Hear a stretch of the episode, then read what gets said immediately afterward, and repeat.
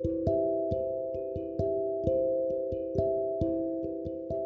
んばんは。屋根裏部屋から送るアートセラピー。このラジオではトリエスワローの美術教師スワローが生活の中で生きるアートの考え方についてお送りします。今日は季節によって変化するエンターテイメントについてお話ししたいと思います。え秋も深まってきました。11月ですもんね、えー、最近は私はあの味覚を刺激するものとあと秋の色合い目からの視覚を刺激するものに興味があります、うん、いつもの生活ではあの立ち寄るお店も限られているんですけど例えばあのコンビニのスイーツなんか本当にいい例でさつまいもとかかぼちゃと柿とかとキャラメルなんてのもこの手の色合いと素材は本当に秋にこう推しみたいな感じでいろんなスイーツが展開されますよね。でああ今年はこんな感じなんだなとか思ったり、行きつけの あの八百屋があるんですけどそこであのレンコンとかあと春菊と里芋あとは銀杏っていうのも並んできておおみたいな夏とはこれ違うみたいになって最近すごくこれと何かを組み合わせたらめちゃくちゃ美味しいものできるだなんてこうイメージがね膨らんで刺激されてますとても。はい。ででもそれでもまだ、うん、秋の途中なのでなんかうずうずするんですよね。でもなんだかわからないんですそれがでいつも季節入った違う季節にあの入ったぐらいに何かが変わる前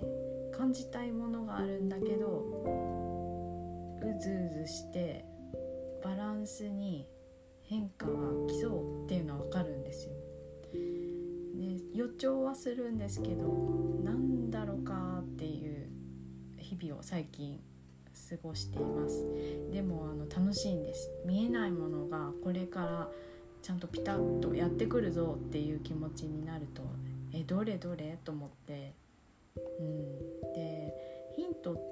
はどこからやってくるんだろうとかも考えるんですよね。この季節の変化と自分がマッチする瞬間ってどこだろうって思い思うんですけど。でまあけどヒントってどっからかやってくるから頑張らないでも楽しめるんですよね。なのでこのうずうず感が来た時はこれまでのルーティンを変えてそのらない道を通ったりとか洋服とか髪型を変えてみたりとかちょっとした日常の変化をあえて取り入れたりします。うん、である時あれ？そんなとこにいたの？みたいな感じで新しいその季節と調和した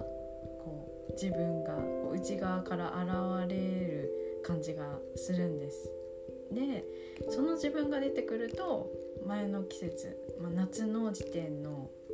あの自分の視点とは違ったレンズをもう持ってるんですよね。でうんいろんなものの見方がこう秋仕様に変わっていて実はその時すでに。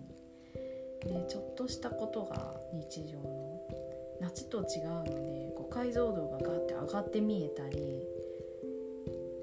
それで刺激がまた受けてるのでこう豊かな気持ちが湧いてきたりするんですよ。でこれって本当ここ数年ぐらいで気づいたことなので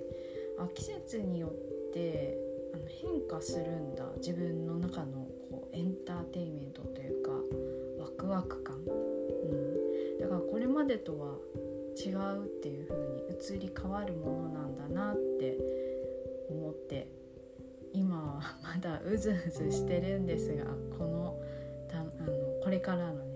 どんな自分がやってくるんだろうかっていうのを楽しみながら、えー、こちらのポッドキャストでも発信していきたいと思っています。はい今日は季節によって変化するエンターテインメントについてお話ししました。最新の情報はアトリエスワローの公式 LINE よりご連絡いたします。ご興味のある方は概要欄に URL を貼っていますのでご登録お待ちしております。今日も最後まで聞いてくださってありがとうございました。それではまた。